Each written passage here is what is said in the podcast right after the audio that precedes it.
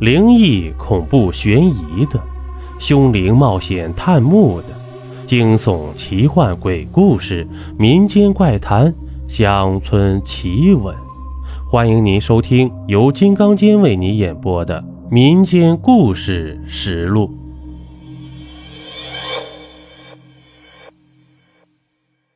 欢迎收听来自殡仪馆附近的人，咱们书接上集。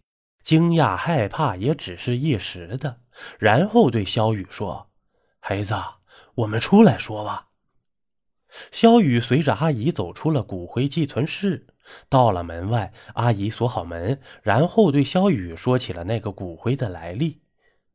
那个姑娘来的时候啊，我还真有印象。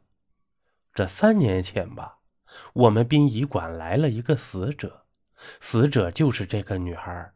那一天的时候啊，家属一直都在，可是不知道为什么当晚家属就都不在了，并且不知道为什么没进行登记，也没留任何联系方式，之后也一直没有出现过。对于无主的或放弃不管的尸体，我们殡仪中心有规定，发出公告六十天后啊。如果依然没有家属认领，殡仪中心可自行火化处理。我们依照规定对尸体进行了火化，火化后的骨灰在殡仪中心保存三十天后，也可自行处理掩埋。但鉴于之前这个姑娘家属有出现过，怕以后再来认领惹出麻烦，所以就存放在这儿了。时间久了，没人记着这件事。所以一直存放到现在。随即，阿姨又打开门，在屋里拿出一个本子，翻了翻后递给肖雨：“你看看，这是当时存放登记记录的。”肖雨看着登记的日期，到现在啊，整三年。了解了这些后，肖雨的心里有种说不出来的滋味，既恐惧又疑惑，既难过又不甘。怀着复杂的心情和阿姨道别了，他独自一个人来到一个大排档，自己喝起了酒，不知不觉中喝了好多，醉了，心也就更困惑了。结完账，一个人走在大街上，在一处街心公园停下，找了个椅子坐了下来。他越想，心里越是觉得奇怪，他不相信那些是真的。明明之前他们通过微信聊了好久，后来也见了面，并发生了关系，这一切怎么可能都不存在呢？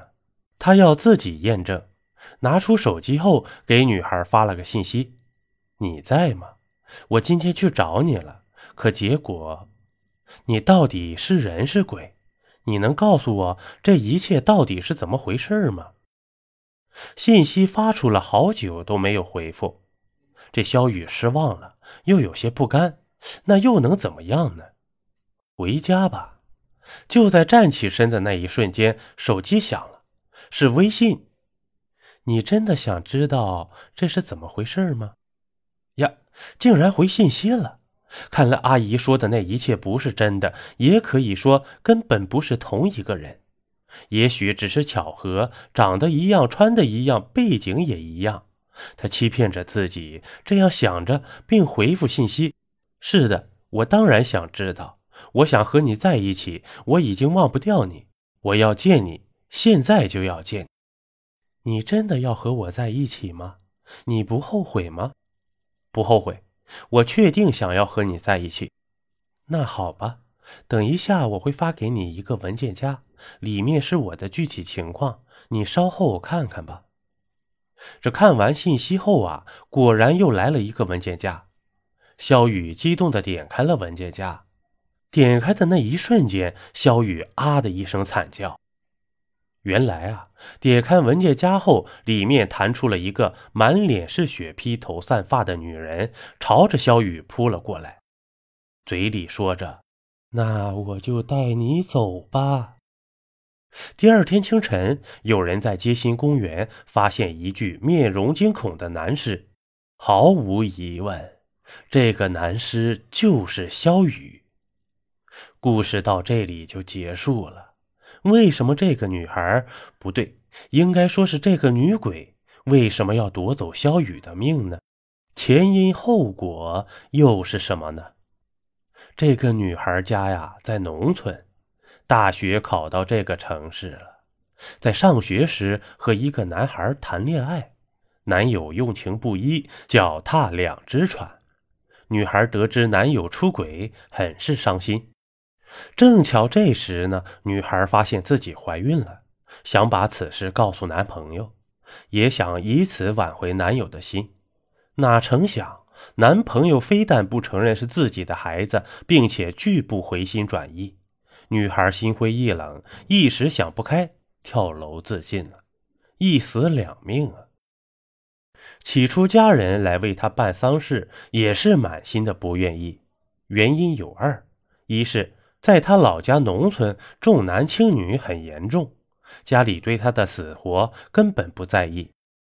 二是还没结婚就怀孕了，这在他们老家呀，更是奇耻大辱。当家人不情愿地把女孩遗体送到殡仪馆后，还没办理各种手续呢，家人商量后决定丢下女孩遗体在灵堂不管了。这事情一过就是三年。恰巧也是传统习俗中的三周年，女孩的亡灵依然阴魂不散，但她生前为人善良，乃至做鬼也如此。